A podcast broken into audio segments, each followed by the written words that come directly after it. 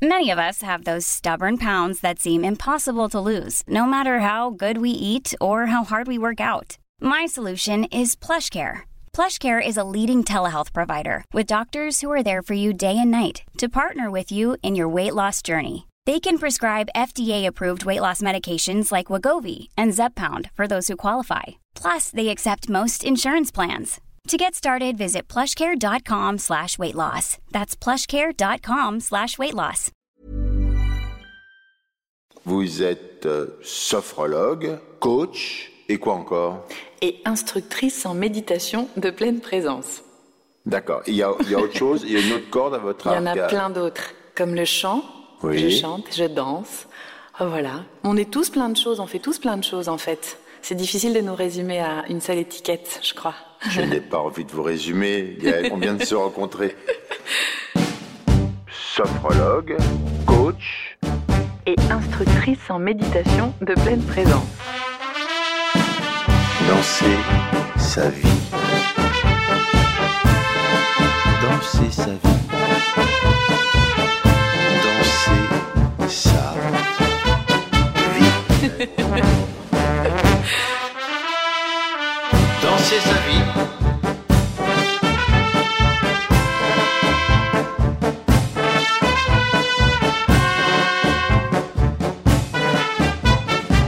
Danser sa vie. Gaël, bonjour. Bonjour Vincent. Danser sa vie, c'est quoi? Danser sa vie, c'est le titre de ma conférence TEDx que j'ai donnée euh, en octobre dernier. Et Danser sa vie, c'est un peu un résumé de tout le petit fil de mon parcours. J'aime bien dire que mon travail, c'est de remettre les gens en mouvement. Alors, pas forcément que dans la danse, hein, mais la danse, c'est vraiment euh, l'histoire de toute ma vie. Moi, j'ai travaillé longtemps dans le secteur euh, chorégraphique. Et euh, l'idée de danser sa vie, c'est de dire qu'on a tous notre place, une place qui nous attend, dans laquelle c'est fluide, dans laquelle on est en mouvement, et que voilà. Mais ça serait en opposition à quoi danser sa vie? Moi qui ne danse pas ma vie, je suis quoi du coup? Je, je suis. Est-ce que vous la dansez? Peut-être que vous la dansez, je sais pas. c'est l'idée du mouvement par rapport à quand on est figé dans ses peurs et dans ses croyances. C'est vraiment par opposition à ça.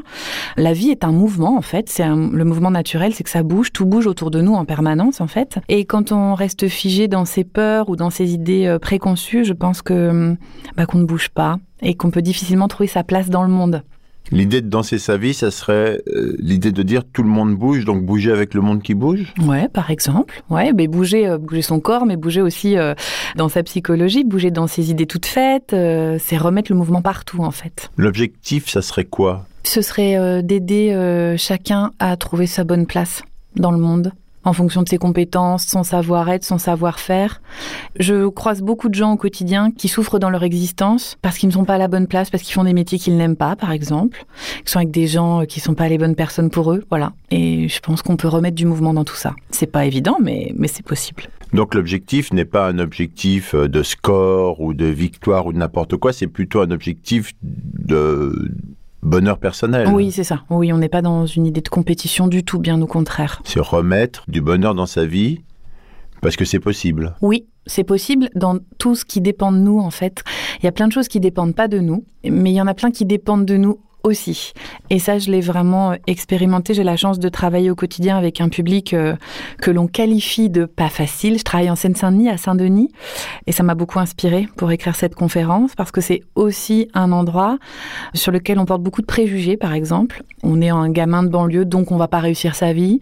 Et moi, je crois que ça, c'est une croyance et qu'il y a plein de choses qu'on peut bouger là-dedans.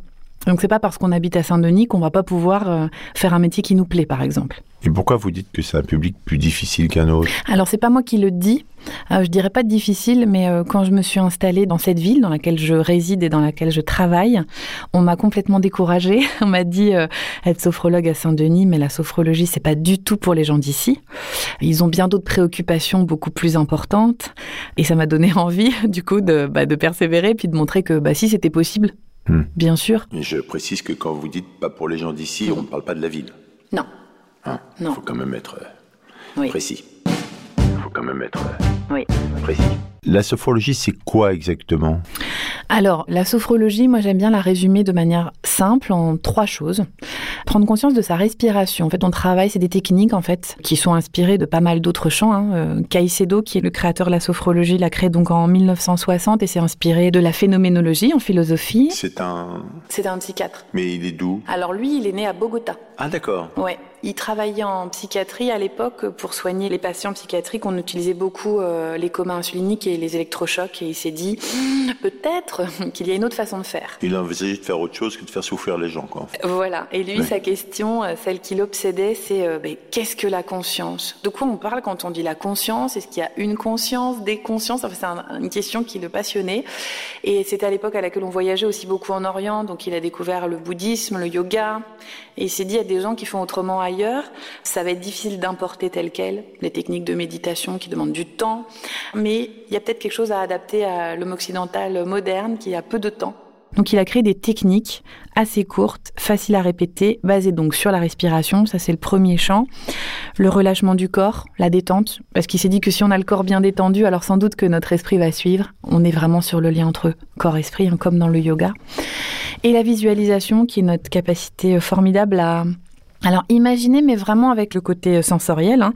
Par exemple, je peux visualiser un contenu agréable et je peux le ressentir dans mon corps là tout de suite. Donc il s'est dit, le mélange des trois, je vais appeler ça sophrologie qui veut dire étude de la conscience en harmonie. Sos, phrène et logos, voilà, c'est des termes grecs. C'est classe. Et c'est classe, voilà. Mais c'est très jargonneux la sophrologie, donc je fais exprès de vraiment euh, rendre ça simple parce que souvent c'est quelque chose qu'on reproche à la sophrologie, aux sophrologues, euh, de pas rendre ça intelligible. Et donc mmh. voilà, j'aime bien mmh. que ce soit clair. Oui, vous avez raison parce que c'est un monde à la fois de grandes compétences et de grands charlatans. Exactement. Alors la sophrologie, c'est la technique. Après, il y a les sophrologues, c'est autre chose. Mais la sophrologie, c'est vraiment très précis. Il y a une épistémologie, il y a vraiment des mots très concrets. On sait ce qu'on fait. Sophrologie caïcédienne. C'est pour ça qu'on voit le mot caïcédienne parce que ça vient de Caicedo en fait. Donc moi, je suis sophrologue caïcédienne. Sos, et logos. Voilà, c'est des termes grecs. C'est classe. Vous êtes avec moi aujourd'hui, Gaël, parce que Félix Barès, qui travaille avec moi, a vu votre conférence TED. Il m'a dit que c'était trop formidable. Merci, Félix. Et parce que j'ai un podcast que j'ai nommé Cortex. Oui. Ce nom ne vous a pas plu d'emblée. Je peux savoir pourquoi? C'est pas qu'il m'a pas plu, mais c'est que quand Félix m'a dit il y a un podcast qui s'appelle Cortex, je me suis demandé en quoi j'étais la bonne personne pour venir.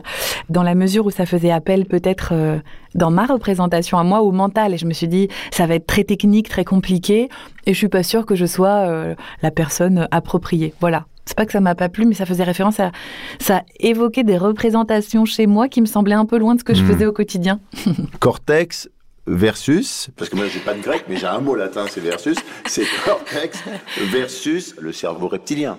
Le contrôle de sa respiration ou la méditation même, même si jamais euh, j'ai cru comprendre qu'effectivement il y avait une grande question physique là-dedans, mais pour que ce physique fonctionne, il me semblait, mais c'est là que vous allez me corriger, c'est ça qui est intéressant, que ça s'adressait au cortex en fait.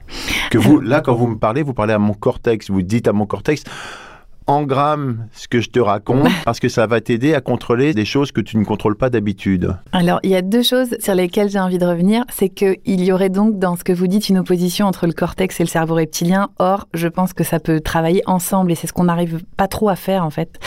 De même que le corps et l'esprit. On est une société où vraiment on a tout misé sur le mental. On apprend beaucoup de choses et c'est très bien, hein. mais on a un petit peu oublié de ressentir. Et je pense que c'est quand les deux dansent ensemble justement que ça peut être très aidant pour nous. Je vous donne un exemple très concret parce que moi j'aime bien quand c'est concret. Je reçois beaucoup de gens qui ont fait des thérapies, ce qui est très bien, euh, où ils ont une compréhension du pourquoi, ce qui n'est pas mon, mon objet. Moi, moi c'est plutôt le comment je fais avec tout ça. Mais c'est pas parce qu'on a compris que c'est guéri en fait. C'est pas parce qu'on a tout compris intellectuellement qu'on a résolu son problème dans son expérience. Et du coup, si vraiment j'avais voulu vous mettre en compréhension de la méditation, on aurait commencé ce podcast par vous faire pratiquer une méditation. En fait, c'est là où on a commencé plus par des mots, par le cortex. Mais la vraie compréhension, elle est plutôt de l'expérience. Parfois, notre expérience, elle dit pas tout à fait les mêmes choses que ce qu'on imagine dans la tête. On peut se surprendre en tant qu'être humain. Par exemple, si on va à l'étranger, on peut se découvrir euh, un peu différent. Euh, dans une situation très difficile, on peut découvrir des comportements qu'on se connaissait même pas. Donc moi, je mise beaucoup sur l'expérience. D'accord.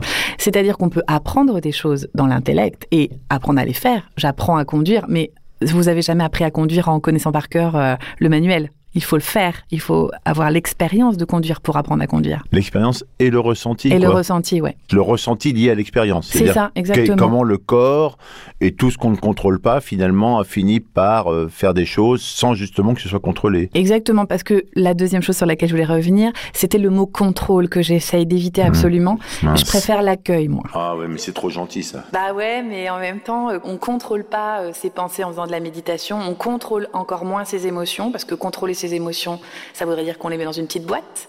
Hmm. Et puis qu'à un moment, qu'est-ce qui se passe quand vous mettez les émotions dans une boîte, quand vous l'ouvrez, bah ça pète. Donc euh, c'est plutôt euh, d'apprendre à connaître comment on fonctionne et des émotions, par exemple, on en a tout le temps. Quand vous parlez, vous me donnez des indications, des indications que je vais être obligé, moi, de comprendre, quitte à ce qu'ensuite l'application de ces recommandations soit un relâchement, voilà, etc., etc. Mais enfin, vous vous, adressez à mon cortex. Alors, c'est une super bonne question parce que justement, elle est très éclairante par rapport à comment moi j'ai considéré ma conférence TED, puisque vous l'avez pas vue. Non, je ne l'ai pas vue. Elle est très incorporée et volontairement parce que je pense qu'un message, passe pas seulement par ce que je vais te dire. C'est 20% en fait qui passe par ce qu'on dit. Hein. 80% c'est le corps. Donc elle est presque immersive cette conférence TED, puisque je raconte ce parcours et je raconte ce que je découvre en fait au fil de mon parcours, la sophrologie, la méditation, la psychologie positive aussi, qui consiste à voir ce qui est plutôt déjà là. Elle est pleine de souffle, elle est pleine de corps en fait cette conférence. Aussi parce que je viens de la danse et que pour moi c'est comme faire un spectacle en fait cette conférence TED. C'est pas un contenu descendant, c'est un partage d'expérience et c'est plutôt dans la résonance. Enfin ce que je souhaitais c'est que peut peut-être mon parcours, parce qu'en fait, on s'en fout que ça parle de moi. Vraiment, c'est pas ça l'objet, on s'en fiche, mais que ça puisse faire résonner allumer des lumières. En fait, c'est ce que je voulais vraiment créer dans l'expérience. Donc, c'est pas un contenu descendant de suivez ce que je vous dis, c'est vraiment est-ce qu'on peut partager même s'il y a 500 personnes? Donc, le challenge est un peu plus grand que comme si on était là tous les deux, en fait. Est-ce que je vais vous faire résonner et est-ce que quelque chose va vibrer chez vous qui vous donnera envie de vous en emparer? C'est un peu comme de la musique, en fait. Exactement. Ah bah de toute façon, pour moi, c'est la danse encore. Hein. Euh, hmm. C'est-à-dire que j'ai autant dans la préparation euh, réfléchi à mes ancrages à moi, corporels, qu'au déroulé de ce que j'allais dire, parce qu'au final, ce que j'allais dire, euh, c'était assez clair en fait. Je savais où je voulais aller, mais c'est comment je vais transmettre cette expérience au public. Danser, danser sa vie, c'est le. Danser. Peut-être que vous la dansez, je sais pas. Danser sa vie, c'est le. Danser sa vie. Vous dites, si j'avais eu le choix, ou si on en avait discuté simplement un peu plus que cinq secondes avant, on aurait commencé ce podcast par une forme de méditation. Oui. Eh ben, let's go, j'ai envie de dire. Ça marche. L'idée en fait de commencer par un moment de méditation, c'est qu'on puisse ensemble après en parler, parler de méditation, puisque c'est une pratique J'aurais beau vous en parler des heures, mais si vous l'avez pas expérimenté, ça marche pas. Donc on va faire quelque chose de très simple ensemble, puisque là on est assis dans le studio. Donc on est assis sur des chaises, enfin des fauteuils, donc il n'y a pas besoin de. Vous avez un fauteuil, moi j'ai une chaise pourrie. Ah. Ok, bah moi j'ai le fauteuil super top. Un fauteuil qui euh, danse en plus, c'est remarqué. Vous voulez qu'on échange de fauteuil Non, non. Bon, ok, a priori il n'y a pas besoin. Non, non, non, mais... Vous pouvez fermer les yeux ou pas, c'est pas une obligation. Si jamais vous les fermez pas, vous fixez juste un petit point au sol, euh, un mètre, deux mètres devant vous. Mhm. Et pendant quelques instants, on va simplement observer, accueillir notre respiration. Alors quand on respire, on fait deux mouvements en général essentiels qui sont l'inspiration et l'expiration. Et on va juste porter notre attention là-dessus, sans changer. Hein. L'idée, c'est pas forcément de calmer ou d'accélérer, c'est juste bienvenue à la respiration telle qu'elle est là dans le studio aujourd'hui d'observer bah, si elle est rapide, si elle est lente, hum, d'observer si elle est plutôt fluide ou saccadée. Elle est lente, un peu stressée, mais lente. Donc si vous êtes d'accord, on pourra partager ça après la pratique. Vous gardez bien toutes les infos, puis ça peut bouger aussi, ça peut changer. Et en fait, vous allez sans doute, sans vous apercevoir très facilement que notre esprit il est tout le temps euh, dérangé, en fait attiré par autre chose. On a des idées, par exemple, qui, nous détourne de ce qu'on est en train d'observer. Ça peut être une pensée, ça peut être une sensation physique ou un son. Alors là, on n'a pas trop de son, mais ça peut arriver. À part votre voix. Voilà, à part ma voix. Et à partir de maintenant, à chaque fois que vous sentez que votre esprit va être attiré ailleurs que sur votre respiration, vous allez simplement laisser passer cette pensée, cette distraction. Un peu comme un nuage dans le ciel, on peut servir de cette image. Au départ, c'est aidant. Comme un bateau sur l'eau, et vous ramenez simplement votre attention sur votre souffle, sur comment ça respire, dès qu'une pensée me rend visite, je la laisse passer comme un nuage, comme un ballon dans le ciel, et je ramène mon attention sur ma respiration.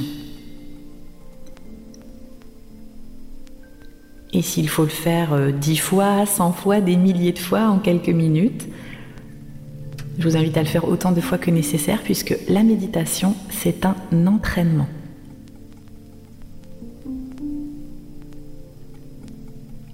Il y a un philosophe que j'aime beaucoup qui dit, qui s'appelle donc Fabrice Midel, qui dit méditer, c'est se foutre la paix. En fait, c'est ça l'expérience qu'on est en train de faire ensemble, c'est de se foutre la paix pendant quelques minutes.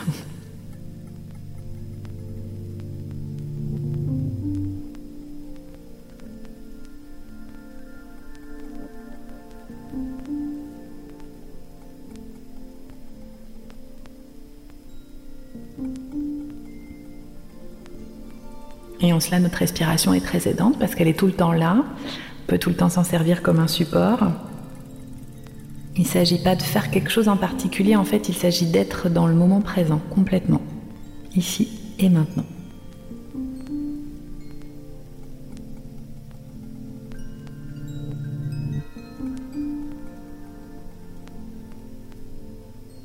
Puis quand vous serez prêt, vous pourrez prendre une grande inspiration, pianoter avec vos mains sur vos cuisses, ouvrir les yeux pour terminer ce moment de pratique. Puisque maintenant, Vincent, nous pouvons parler de méditation puisque nous venons de pratiquer.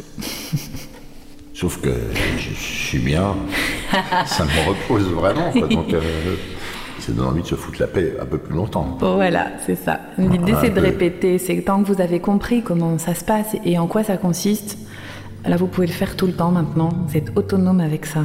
Et vous pouvez faire des plus longues pratiques, mais ce que je voulais vous montrer, c'est que ça nécessite pas forcément une demi-heure. Oui. J'aime bien dire que la méditation, c'est au cerveau ce que le sport est à notre corps. C'est un entraînement. C'est-à-dire que ce qui compte, c'est comme les sessions de sport, c'est pas forcément qu'elles soient très longues, c'est qu'elles soient répétées. Euh, voilà, c'est un entraînement parce que cette euh, compétence-là que vous êtes en train d'apprendre, parce que ça, j'insiste, c'est quelque chose qu'on apprend. Imaginons qu'un jour vous êtes submergé par des pensées, euh, ça nous arrive à tous de ruminer sur des trucs, ce qu'on n'a pas fait ou ce qu'on devrait faire. Tout à l'heure, vous me disiez, oh là là, cette journée, j'en ai marre, des fois j'ai envie de tout lâcher. Bon, ça c'est une pensée. Et quand ça arrive, si vous êtes bien entraîné, vous pouvez faire un petit pas de côté par rapport à... C'est vraiment ça qu'on a expérimenté, c'est de faire un petit pas de mmh. côté par rapport à, à notre blabla mental en fait. Et ça, ça fait beaucoup de bien. Parce que ici et maintenant, il n'y a pas de problème en fait. Nos soucis sont vers le passé ou vers le futur. Le moment présent, quand vous l'énoncez, il est déjà passé. Donc. Euh, mais ça va pas m'empêcher d'avoir les trucs à régler bah non, demi-seconde bah vous verrez, vous verrez si ça vous empêche ou si au contraire ça facilite. Ça c'est votre expérience qui va le dire. Mmh. J'entraîne cette compétence au quotidien, régulièrement, pour que justement je puisse accueillir les choses dans un état d'esprit un peu plus tranquille. Ça ne veut pas dire que je m'énerve pas, ça ne veut pas dire que... Mmh. Mais simplement, euh, notre cerveau, il est sursaturé en fait de tonnes d'informations, il n'est pas du tout fait pour traiter tout ça. Donc de temps en temps, c'est bien de lâcher un peu la pression. Et ça, ça se passe pas quand on dort?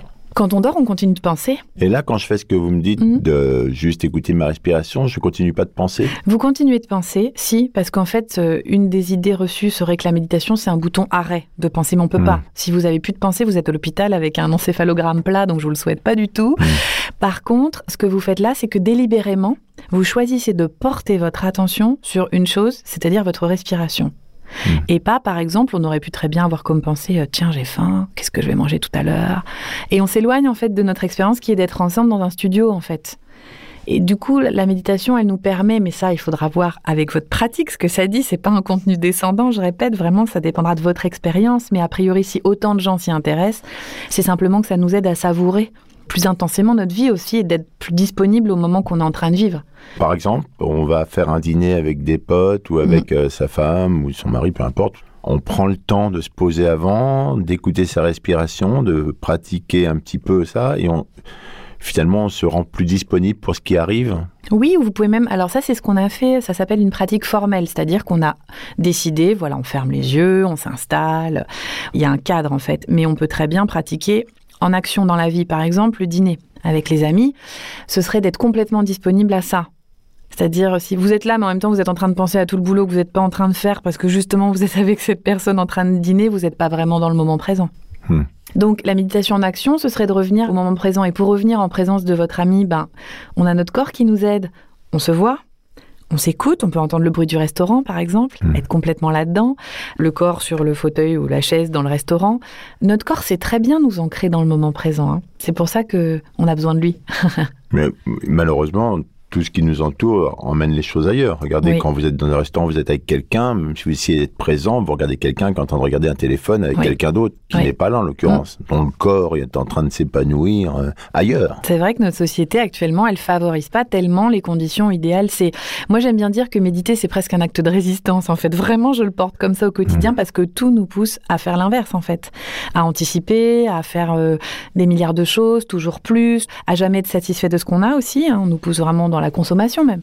Donc, euh, dans mon ouvrage sur la méditation, j'ai vraiment insisté là-dessus sur comme un acte d'engagement, quoi, parce que non seulement c'est une pratique, mais en même temps, elle transforme quand même notre façon de vivre, notre façon d'être aussi. L'ouvrage sur la méditation, c'est le livre Oui. qui est paru chez First, Oui, c'est ça la méditation, c'est la vie. La méditation, c'est la vie. Ouais, ça s'appelle. Alors, c'est la vie, c'est une collection. hein. Donc, en fait, Ah. c'est le titre, la méditation dans la collection, c'est la vie. Voilà. Il y a beaucoup de livres sur la méditation, énormément. Mais par exemple, moi qui travaille beaucoup en milieu scolaire à Saint-Denis, il y a des ouvrages qui étaient trop loin de, trop philosophiques, trop. La méditation, c'est simple. hein, Ce qu'on vient de faire, c'est pas compliqué à faire. Non, j'y arrive, donc c'est pas compliqué. Je sais pas ce que j'ai voulu dire. si, si, si, si, vous m'avez regardé non. en me disant ça clairement. Je vous ai regardé parce que je suis en présence de vous, Vincent. Oui, J'allais oui, pas oui, regarder enfin, par la Vous avez le regard qui me disait, oh, bon, c'est pas grave. Vous avez peux comprendre. interprété.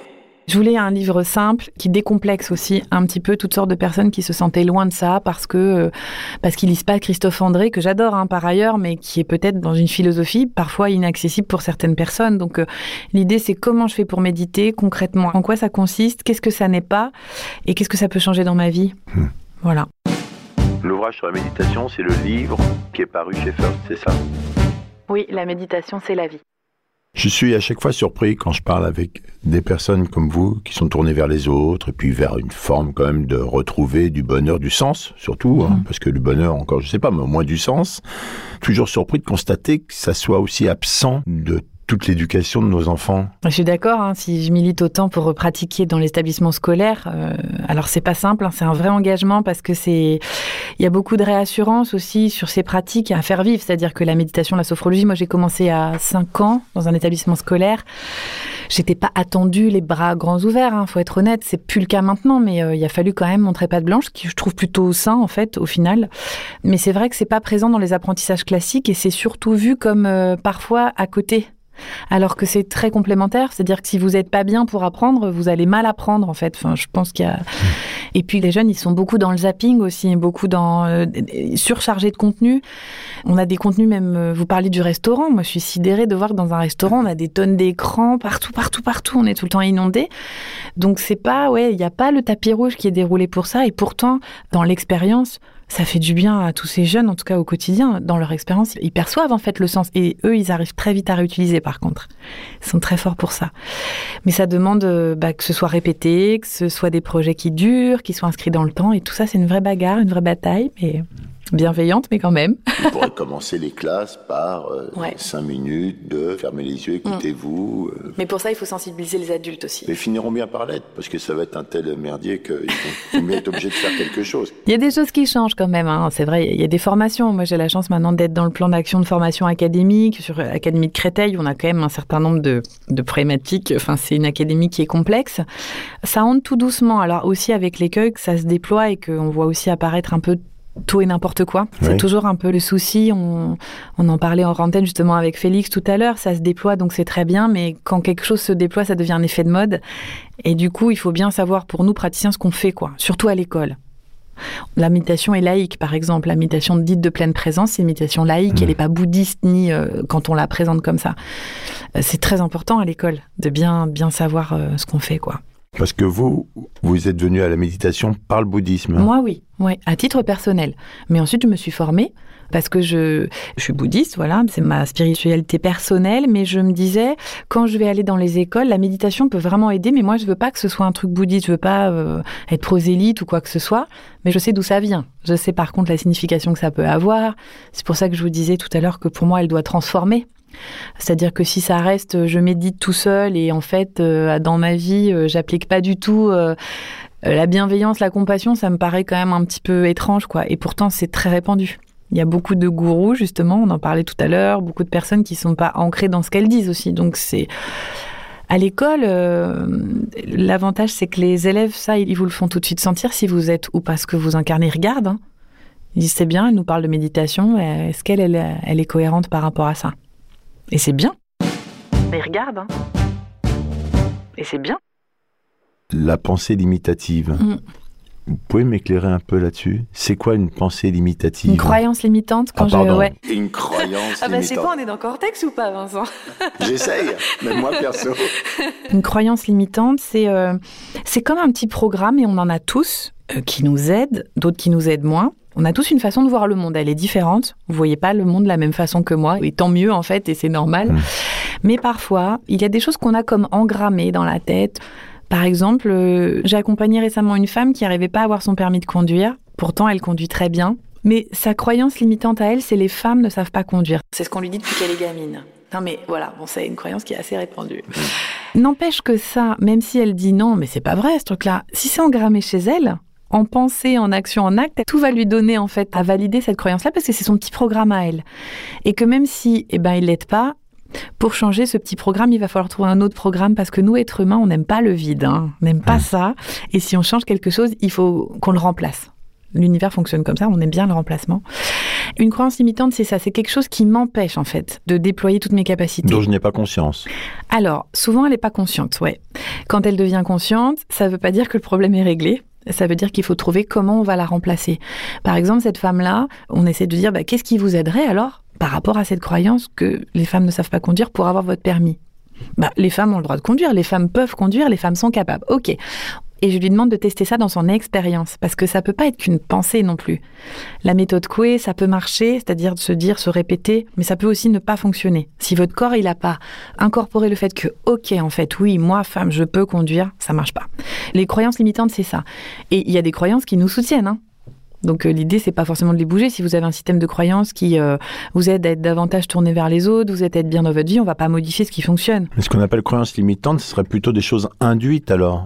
Oui, alors ça peut être des choses euh, de l'éducation sociétale. Genre t'es nul, t'es nul en maths. Ah bah oui, t'es nul en maths. Ouais. On dit t'es nul en maths et le gosse, même s'il est bon. Ouais il va penser qu'il est nul en maths. Ouais, il va être nul en fait. En tout cas, il va pas découvrir qu'il peut être bon en maths. Ouais. Hmm.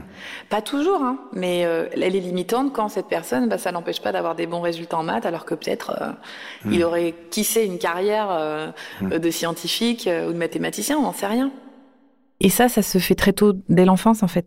Et en tant qu'adulte, on peut le faire même si on n'a pas envie de blesser. Hein, dire ah bah toi t'es plutôt une fille timide.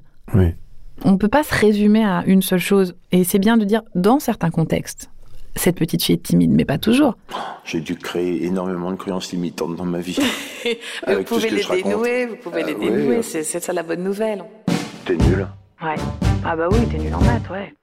Et là, on parle de choses psychologiques ou, euh, disons, intellectuelles, mais euh, les croyances limitantes sont aussi sur le physique. Si on peut imaginer qu'on ne peut pas courir ou qu'on ne peut pas faire ceci ou cela ou sauter à plus de 50 cm de haut. Et ça aussi, ça peut se dénouer Ah bah, moi, je peux vous donner mon exemple personnel. On m'a dit que j'avais pas le corps d'une danseuse. Vous avez le corps de qui, pas être danseuse, bah, j'en sais rien. Le ah, corps de Gaëlle, sans doute. C'est vrai qu'après, quand j'ai travaillé dans la danse, donc quand j'en ai fait l'expérience, je me suis aperçu qu'un corps de danseuse, ça veut rien dire. Un corps de danseuse classique, à la rigueur, parce que c'est assez normé mais dans la danse contemporaine, vous avez toutes sortes de physiques. C'était pas dit méchamment, mais c'était sans doute des croyances engrammées chez d'autres gens qui pensaient que pour être danseur, faut un certain physique, donc euh, ça peut être très dommageable. Alors que sans doute ça m'a été dit sans aucune volonté de me nuire, hein, je remets pas du tout hmm. en cause ça, mais moi ça a été engrammé et ça a vraiment été long à déconstruire. Et comment vous faites? Pour déconstruire Bah, euh, danser sa vie, ça parle de ça justement. Euh, c'est-à-dire que je suis partie à l'étranger, par exemple, et j'ai découvert qu'à l'étranger, on me disait Waouh, mais t'es une super danseuse. Alors j'étais un peu, euh, ça fait un peu électrochoc dans ma tête en me disant comment c'est possible qu'on puisse dire à l'étranger et qu'en fait on me dit ici que non, que waouh. donc j'ai découvert qu'on pouvait changer de point de vue.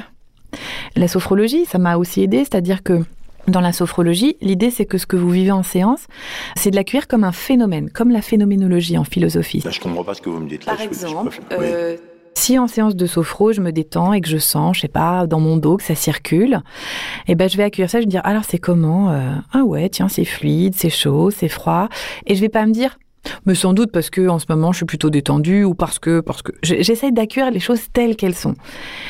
Et eh ben avec cet entraînement-là, accueillir les choses telles qu'elles sont, ça m'a permis aussi de me dire, mais attends, mais en même temps, je danse. Donc, Toute ma vie, c'est le mouvement, donc pourquoi je serais pas une danseuse alors dans mon expérience? Et tout ça, ça m'a vraiment interrogée, questionnée. Je voyais qu'autour de moi, il y a plein de gens qui souffraient de ça, d'être enfermés dans des idées, alors que sans doute, si on leur faisait faire d'autres expériences, elles changeraient leur façon de penser. Et ça a été la somme de tout ça qui m'a permis de réinterroger mon parcours. Et comment vous faites pour déconstruire? Bah, euh, Dans sa vie, ça parle de ça, justement. On peut programmer un cerveau en lui disant très tôt, voilà ta limite, voilà ta limite, voilà ta limite, et le corps va vraiment penser derrière qu'il y a une limite. Je pense que ça peut changer euh, la vie d'une personne. Enfin, ça peut vraiment l'emmener sur un chemin qui est pas du tout approprié. Et moi, j'en ai des gens comme ça qui viennent. Alors parfois, ils ont pas 20 ou 30 ans, ils en ont 50, 60, et ils se rendent compte qu'en fait, c'est pas la vie qui été faite pour eux. Là, vous me regardez encore là. Non. je vous ai jamais dit ça. Je me dis, mais peut-être que si on était davantage euh, attentif à ça, on, se laisserait peut-être plus euh, vivre la place qu'on a chacun besoin de vivre. Enfin, je je trouve ça très dommageable et en même temps, en tant que maman, sans doute que je le ferai en partie avec ma fille, même si j'ai toute la bonne volonté du monde. Hein. L'idée, c'est pas, on fait ce qu'on peut, quoi. Mais euh, je pense que si on en a déjà conscience nous-mêmes, on, fait sans doute moins de tort, peut-être. Mais comment on découvre qu'on est empêché par une pensée, euh, une croyance limitante? Le corps nous envoie des signaux quand même. C'est-à-dire que par exemple, si vous n'êtes pas à la bonne place ou pas heureux dans votre vie, il y a quelque chose du corps qui le sait, mais on n'a pas appris à décoder ça. De la même façon, je ne sais pas si ça vous est déjà arrivé, mais d'être en présence d'une personne, vous n'êtes pas à l'aise en fait. Vous savez pas pourquoi, mais il y a un truc qui va pas, c'est pas rationnel, mais il y a un truc d'énergie qui passe pas et tout ça. Et je pense que le corps, il sait très bien nous avertir, mais nous, on connaît pas les signaux.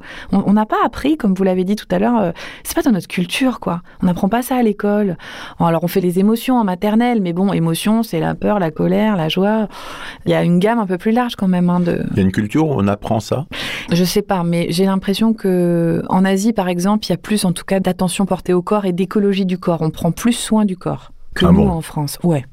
Et il y a plus de spiritualité aussi, présence de spiritualité qui est peut-être plus forte.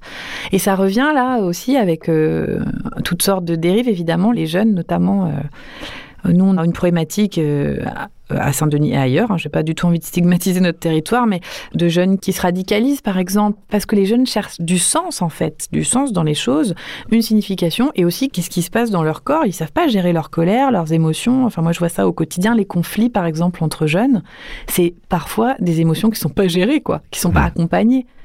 Donc, euh, je pense qu'on peut apprendre ça. Ce serait bien qu'on l'apprenne tôt. par contre. Ça serait bien. Ouais. Je pars de cette petite fille qui n'a pas pu être danseuse et qui en fait fait un chemin, fait un voyage en fait parce que j'aime bien raconter des histoires, qui découvre la sophro, qui découvre la méditation et qui un jour se retrouve euh, à transmettre ça dans des collèges de Saint-Denis. Ce questionnement-là, il vient aussi du fait que on commençait à me dire mais qu'est-ce qui se passe toi avec ces jeunes? Toi ça marche, t'arrives à les faire méditer? Alors euh, je me dis mais c'est pas moi. Mais ça me questionnait quand même parce que je me dis est-ce que c'est la sophro? Est-ce que c'est la méditation? Est-ce que c'est le coaching? Parce que j'ai un peu tous ces outils-là. Est-ce que c'est la danse? La voix, qu'est-ce qui se passe avec ces jeunes? Ça m'a vraiment questionné. Pourquoi ça marche en fait? Et je pense que ce qui marche, c'est que la petite fille à l'intérieur qui a été contrainte dans sa vocation de danseuse, elle entend très bien autour les gens qui sont pas à leur place. En fait, c'est ça, danser sa vie. C'est un partage d'une expérience pour peut-être éveiller euh, et allumer des lumières. J'ai pas du tout la prétention de donner une méthode. C'est juste, voilà, moi ça a été mon chemin. Je vous expose le truc. Peut-être ça va résonner chez vous et peut-être que ça vous donnera à vous aussi envie de commencer à examiner des croyances qui vous empêchent de, dans votre vie, des trucs comme ça. Et en fait, les témoignages que je reçois, c'est vraiment dans ce sens-là. Oh, ça m'a aidé, là, je me suis rendu compte que euh, je pensais toute ma vie que j'étais pas capable de ça. Puis en fait, bah, dans l'expérience, je me suis rendu compte que c'est possible. Et la religion là-dedans, elle apporte quoi? À moi, vous voulez dire? Oui. Quand on commence à pratiquer le bouddhisme, on se dit qu'on devient ce qu'on appelle un bodhisattva. Bodhisattva, c'est la personne qui décide de consacrer sa vie à aider les autres. Ça ne veut pas dire de s'oublier du tout, hein, parce qu'il faut être prendre soin de soi pour aider les gens. Mais je pense que c'est vraiment ce que je fais. Ma vie, elle a ce sens-là. Pour moi, le sens de ma vie, c'est de la mettre au service de la compréhension et d'éveiller les consciences. Voilà, donc c'est ça qui se passe. À chaque fois que je fais une conférence ou ici, que je parle avec vous, par exemple, je me dis qu'il y a peut-être des gens qui vont écouter et peut-être ça va allumer des lumières. Elle est là, la religion, mais elle n'est pas dans mes propos, par contre. Pour moi, c'est important en tout cas de bien montrer que ma transmission, elle est laïque. Hmm. Mais l'intention, ce qui me fait me lever tous les matins, c'est ça. Parce que la religion peut être clivante alors que votre activité ne l'est pas, quoi, oui, en fait. c'est ça. Dès que c'est une question d'ego, et même chez les bouddhistes, hein, il y a des, c'est pas, c'est comme la sophrologie, c'est pas une question de sophrologie, c'est une question des praticiens et de l'ego qu'on va y mettre. Si vous êtes tout puissant en étant un praticien, vous êtes un charlatan. Donc c'est pas un problème de pratique, c'est pas un problème de méditation, de reiki ou de je sais quoi, c'est un problème d'humain. Mais est-ce que c'est pas vrai pour tout? Mais si, hein? C'est vrai pour les médecins bah, aussi. Particulièrement. Je dis pas particulièrement, mais c'est bah, vrai pour les médecins. Les médecins sont au service des, sont au service des autres. Bien sûr. Il peut y avoir une ascendance du médecin. J'ai déjà vu ça. J'ai déjà vu aussi des médecins qui ne voulaient pas parler de la sophrologie à leurs patients parce que eux n'y croyaient pas, ce que je trouve quand même euh, euh, un peu abusé, même beaucoup. C'est une question d'intention, une question de comment vous êtes euh, nettoyé vous-même, quoi. C'est-à-dire qu'en tant que praticien, c'est une obligation, mais c'est une évidence. Nous, on est obligé d'avoir des espaces où on dépose tout ça, où notre outil, c'est nous quand même de travail au-delà des pratiques, donc on peut vite faire des choses, euh, si on n'est pas conscient de nos blocages, de nos peurs, de nos blessures nous-mêmes, on peut faire beaucoup de tort autour de nous, donc il faut être bien vigilant. Danser sa vie Ouais, mais bouger, euh, bouger son corps, mais bouger aussi euh, danse, danse. dans sa psychologie, bouger dans ses idées toutes faites. danse, danse. C'est remettre le mouvement partout en fait. Danser sa, danser sa, danser sa vie puisque vous aimez être concrète, hein.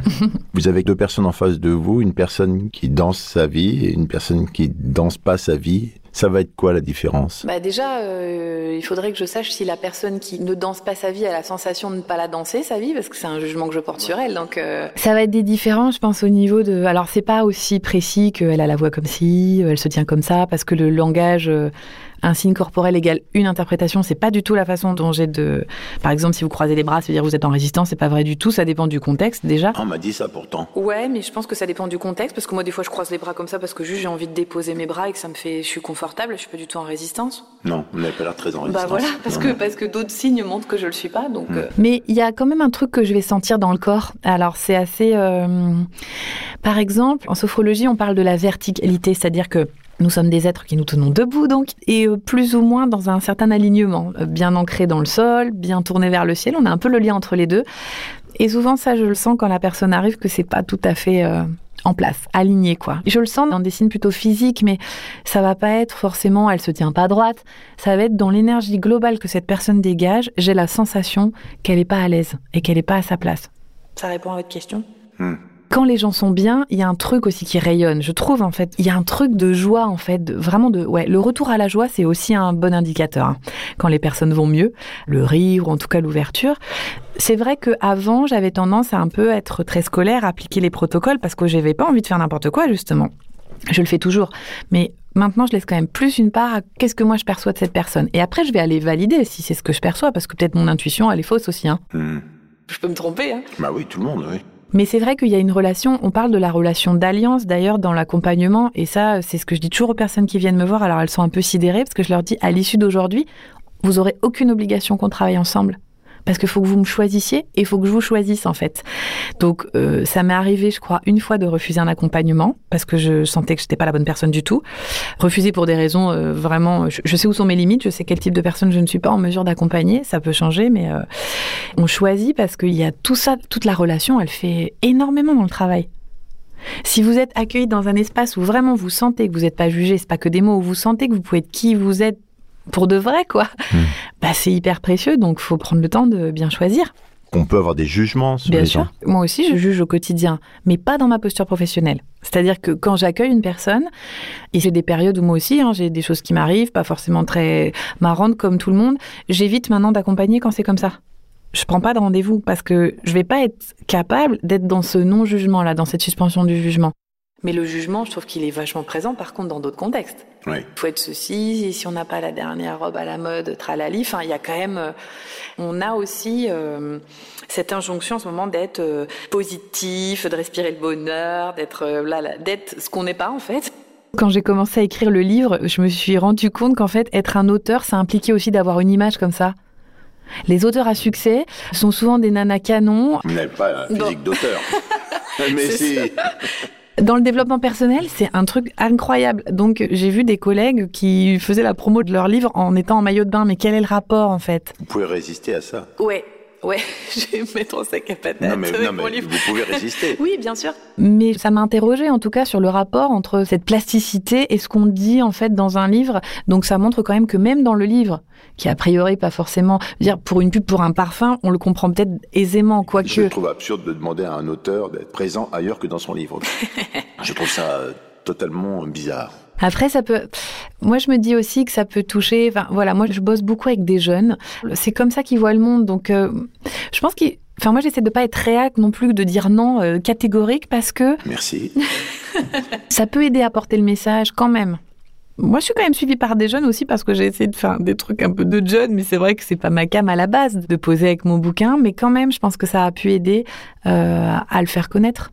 Bah, c'est pour ça qu'on fait un podcast, là, par Bah oui. exemple. C'est qu'on se dit que peut-être, quelque part, il y a un temps différent d'écoute. Mm. On peut prendre le temps d'écouter Gaël nous expliquer réellement les choses et peut s'y intéresser, etc. Mais c'est un drôle de temps. Oui. On ne sait pas qui va le prendre dans ce brouhaha euh, de type foule dans le métro. C'est ça. Des contenus qui sont déversés sur Internet à chaque seconde Bien sûr. où l'on parle. Ouais, quand même. ouais. C'est curieux. hein. Ouais. Ouais, ça questionne. En tout cas, c'est questionnant par rapport à l'image de soi, aux croyances. Là, il y a des choses qui se renforcent aussi très fort. Il faudrait être euh, euh, beau, euh, montrer euh, sa vie perso, euh, euh, notamment chez les mamans aussi. Moi, j'ai beaucoup de mères de famille qui viennent et qui sont épuisées parce qu'elles n'arrivent pas à être à la hauteur de ça, mais de quelque chose qui n'existe pas en fait. Parce que si vraiment on demande à toutes les mamans comment elles vivent euh, au quotidien, elles vont pas dire que c'est tout le temps formidable. Mais c'est clair. Mais par contre, c'est ce qu'on voit. Bah, c'est pour ça qu'on fait un podcast. Bah oui, C'est curieux. hein. ouais. Quel conseil vous donneriez comme ça aujourd'hui? Nous sommes mardi, il fait moche, cette journée est une journée pénible à part votre présence. Quel conseil pourriez-vous me donner, puis à travers moi donc aux auditeurs, pour qu'ils puissent un peu euh, bah, danser leur vie quoi? Bah, je, je rebondirais sur ce que vous venez de dire. C'est une journée de merde. J'entends beaucoup ça. euh, c'est une journée de merde. Et euh, j'aime bien dire aux personnes de faire une petite pratique. En fait, vraiment, c'est d'insister sur ces regards, si vous voulez les changer. Bah, l'idée, c'est de pratiquer, c'est d'apprendre. Tout s'apprend, en fait. Nous avons, en tant qu'êtres humains, tous, ce qu'on appelle, dans le jargon, un biais cognitif négatif. C'est-à-dire qu'on a plutôt tendance à voir ce qui va pas. Et ça, c'est pour tout le monde, hein, avec plus ou moins de degrés. Mais c'est pour tout le monde comme ça. Et Moi je dis rien, mais là encore, franchement, vous pouvez pas dire le contraire. Vous venez de me regarder Bah, comme si vous, m'avez adressiez à tendu une perche énorme en Oui, me disant d'accord, ok, c'est une journée de merde. Moi, je saisis, je saisis l'instant. pour que ce c'est soit clair pour les hein. auditeurs. Bah je suis ouais. pas juste en train de Non, non. raconter des trucs que j'invente. Non, non, mais on est, on est vraiment tous comme ça. Partant de ça, on peut aussi tous apprendre. Mais ça s'apprend. Et comment est-ce qu'on change alors ça? Parce que c'est bien beau de dire oui, on peut voir, euh, oui, mais regarde, la journée, elle n'est pas tant de merde que ça. Ça n'a jamais changé la vision du monde d'une personne que de dire, mais regarde, il y a des trucs chouettes. Chaque jour, Vincent, parce que c'est vous, que je vais, je vais commencer par vous choisir vous comme exemple. Je vous invite à noter trois choses à chaque fin de journée qui ont été plutôt cool. Vous m'avez dit que c'était cool qu'on soit ensemble, bah vous le notez ce soir. Et puis, deux autres que vous allez trouver qui sont pas nécessairement des trucs de fou. Hein. Ça peut être euh, alors aujourd'hui il y a pas trop de soleil, mais ça pourrait être un bon truc que vous allez manger au déjeuner. Euh, une personne euh, que c'était chouette de croiser là. Aujourd'hui on a croisé plein de gens en venant jusqu'au studio. Et ça, je vous propose de le faire chaque jour sans vous poser trop de questions pendant 21 jours. 21 jours dans les neurosciences on dit que c'est la durée pour changer une habitude. Alors apprendre euh, quand même avec des pincettes pour tout ce qui est des habitudes type les addictions, c'est c'est pas exact, Oui. exactement 21 jours, mais de le faire chaque jour. Parce qu'en fait, vous allez entraîner votre regard, puisque vous savez que le soir, il faut noter ces trois petits trucs. Et ben vous verrez, puis vous partagerez l'expérience avec vos auditeurs. Peut-être. Et puis eux, ils partageront peut-être leur expérience entre eux, de voir qu'est-ce que ça change justement. Et vous croyez qu'après, je vais avoir, un- je vais pouvoir danser ma vie et tout ça? Ben, on aura commencé peut-être à tirer un bout de la ficelle. Mais j'ai pas un physique de danseur. Pas moi non plus, mais je danse quand même. hein. Ben, merci beaucoup, Gaël. Merci Vincent, D'avoir éclairé cette journée de merde. qui n'est pas une journée de merde. Il y a des trucs chouettes aussi qui vont se passer. En plus, euh, il est que 11h30 là, donc euh, il y a, il y a plein de temps encore. C'est un début de journée de merde. Merci, Gaël. Merci Vincent. Danser sa vie. Danser sa vie.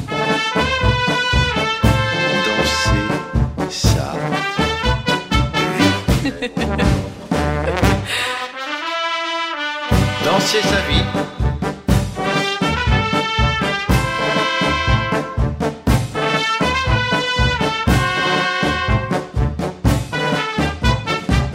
Danser sa vie. C'était une émission du poste général. Planning for your next trip? Elevate your travel style with Quince. Quince has all the jet setting essentials you'll want for your next getaway, like European linen, premium luggage options, buttery soft Italian leather bags, and so much more. And is all priced at 50 to 80% less than similar brands. Plus, Quince only works with factories that use safe and ethical manufacturing practices. Pack your bags with high-quality essentials you'll be wearing for vacations to come with Quince. Go to quince.com slash pack for free shipping and 365-day returns.